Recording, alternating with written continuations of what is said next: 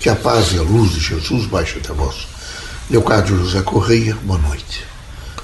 Eu quero dizer a vocês que o Espiritismo é uma força de contínua renovação. É um novo que todos os dias se institui em torno de conceitos novos, de definições novas, de avaliações novas, de propostas novas. Assim é preciso, para os irmãos alcançarem essa força civilizatória espírita, que é forte, extremamente significativa e traz, nesse momento, inúmeras oportunidades que os irmãos tenham perseverança e coragem.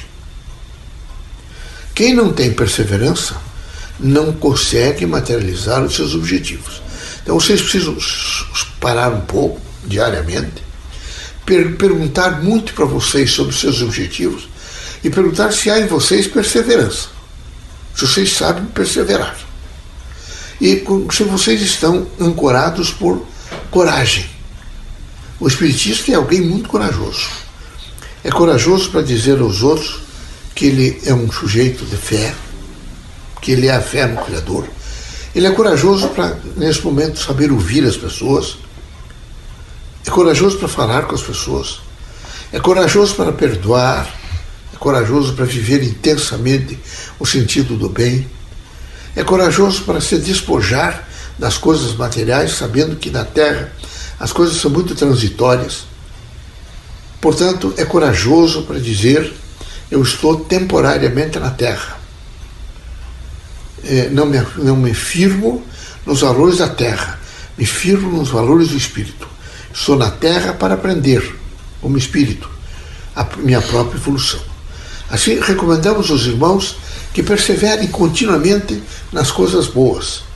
É preciso perseverar, por exemplo, na força do bem, é preciso perseverar nesse momento na amizade, na frequência, por exemplo, da gratidão, da esperança, da qualificação de vida, do saber esperar. É, eu fico, às vezes, extremamente incomodado quando eu vejo que alguns de vocês alcançaram 20 anos, 30, 40, até mais, e são extremamente intranquilos, não sabem esperar. Basta, quem sabe, que vocês é, localizem um pé de pessegueiro, ou de tangerina, de mimosa, é? de laranja, e vejo as folhas, as, os botãozinhos de flores, as flores, as, as pequenas laranjinhas, e vejo o crescimento lento, vagaroso, mas persistente. Então é preciso todos estarem absolutamente conscientes da responsabilidade de saber amadurecer, maturar. Vejo, para que você possa crescer dentro dessa maturidade e até fazer progresso dentro da maturidade, com o conhecimento, fazer progresso em torno dos valores humanos, fazer progresso em torno dos valores espirituais. É preciso realmente estar com muita coragem para as chamadas andanças da Terra. Elas são diversas. Há várias estradas, há vários rios, há oceanos, há mares, há lagoas, há rios caudalosos. E vocês, de um modo geral, têm que realmente, quando encarnados, fazer é, essa percorrência, tem que realmente adentrar um pouco esses caminhos e saber avaliá-los. O poder da avaliação é difícil, porque vocês têm que retomar todo o conhecimento de vocês, então o cognocional, vocês têm que fazer comparações. Eu já vivi isso, não vivi. Aquele ângulo eu conheço, aquele outro eu não conheço. Vocês têm que fazer uma relevância do conhecimento para as coisas novas que possam acontecer na vida de vocês. Vocês têm que parar e é, pautadamente fazer a evolução naquele momento das coisas que estão ocorrendo. Vocês vão ter que também verificar Aqui nenhum gesto, nenhuma atitude, nenhuma linguagem deixa de alcançar o afetivo dos homens da terra. Aqui a afetividade, vejo, é um extraordinário, vejo, poder que o homem tem de suavizar toda a sua vida. Então é necessário que vocês saibam que todas as vezes que vocês estão vivendo, que vocês estão encontrando com pessoas, que vocês estão vendo cores, formas, linguagens diferenciadas, vocês estão realmente fazendo uma avaliação afetiva. E se não estão fazendo, vão ter que fazer. É muito importante a avaliação afetiva. Não é? Espaços, tempo, lugares, coisas, mas particularmente as pessoas, a sua linguagem, as suas propostas, os seus objetivos. É preciso fazer essa avaliação. Quando os irmãos não sabem avaliar o afetivo, os irmãos ainda não se conhecem suficientemente. E o grande tento, os grandes tentos do homem aqui na Terra é o amor, portanto é a afetividade.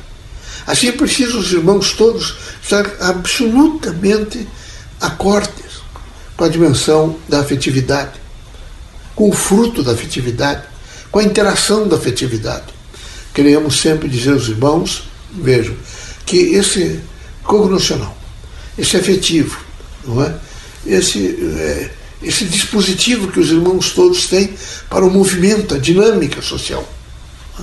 Vocês estar atentos, porque os irmãos estão sempre se movimentando, o corpo precisa de movimentos, até por causa da saúde corporal, física e mental. É preciso que os irmãos todos se avaliem continuamente, verifiquem o que estão precisando, qual é a proposta, e nisso vai até todo o sentido mesmo de procurar alimentos, de fazer o equilíbrio hídrico, de recompor uma dimensão de espaço e tempo. Então, essa dinâmica vinculada aos irmãos, é preciso ter cautela e coragem. Coragem para dizer, por exemplo, eu não posso comer muito. Veja, eu vejo que alguns de vocês, vocês são absolutamente descontraídos para a comida.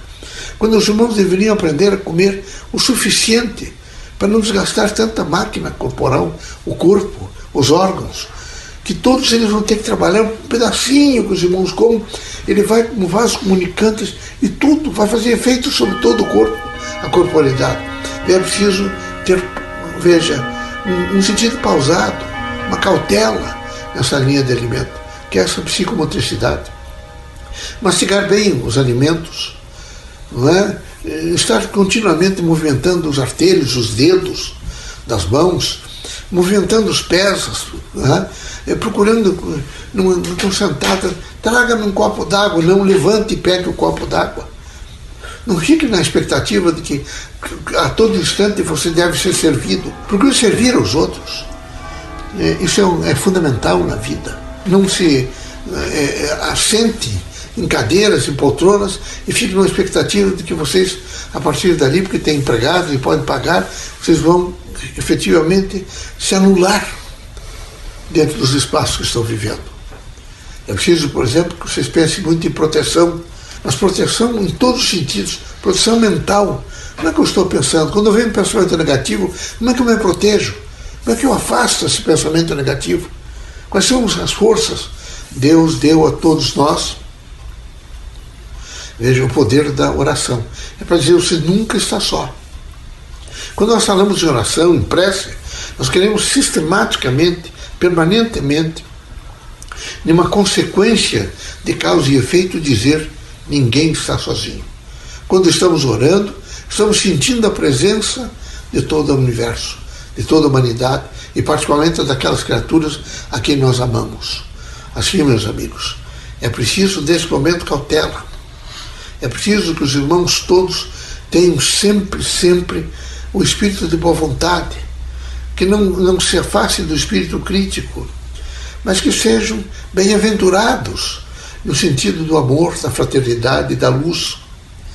Que os irmãos, nesse sentido de viver a vida da terra, sejam pacientes, críticos, mas absolutamente bons, suaves, tranquilos, e almejem sempre o melhor não se deixem tomar pelas frequências e pelas aquelas correntes de pensamento negativo, é? que são, são frequências que irmãos nossos, tentam semear cada vez mais. Era preciso que vocês, vocês hoje estão com esses computadores e percebem a todo instante criaturas tentando desmontar e des, é, desmoronar, evidentemente, homens sérios, pessoas críticas, instituições que isso são irmãos nossos que não têm um assentamento no sentido não é, do espírito, no sentido do conhecimento, no sentido da fé no Criador, no sentido do equilíbrio com as pessoas, com os seus iguais.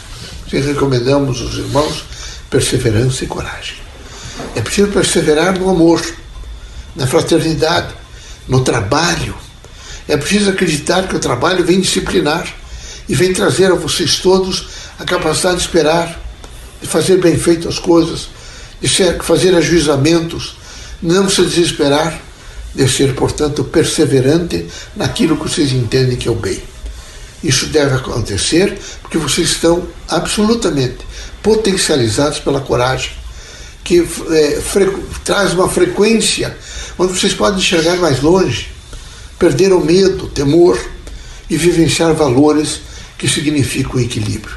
Deus os abençoe, é, que vocês sejam extremamente perseverantes na força do bem e que não falte a nenhum de vocês, vejo, a oportunidade, a, consciência da oportunidade permanente de se renovar. Aqueles irmãos nossos que nesse momento estão um pouco desesperados, vejo com a presença desta pandemia, recomendo a todos que, em primeiro lugar, se assentem bem na sua dimensão crítica de pessoa, de ser humano, vejo, e com uma identidade própria, inerente a cada um. Nessa relação de pessoa, de personalidade, de individualidade, procure, na medida do possível, entender a grande significação do olhar das outras pessoas, das mãos estendidas das outras pessoas, da coragem que a mãe, o pai tiveram quando criança, vocês crianças, os irmãos ainda adolescentes, e eles sempre carregando recursos, trazendo aquilo tudo que entendiam que fazia parte da carência dos irmãos e que os irmãos poderiam se completar com aqueles elementos. Então, pegue os momentos saudáveis, críticos, extremamente enriquecedores da vida, que é o amor do pai, da mãe, o amor dos avós, o amor dos parentes, o amor dos amigos.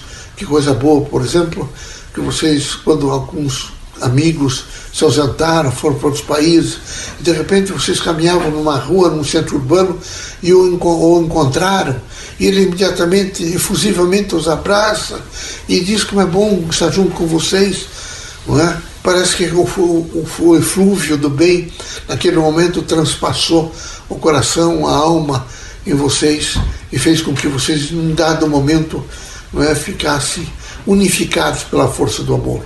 O amor é vida, luz, é esperança, é, portanto, todo o poder, vejo, de equilíbrio. Espero que vocês, através da prece, da convicção absoluta de que Deus, pela imanência, está sempre conosco, vocês sejam muito fortes para viver intensamente e perseverantemente no bem. Deus os abençoe.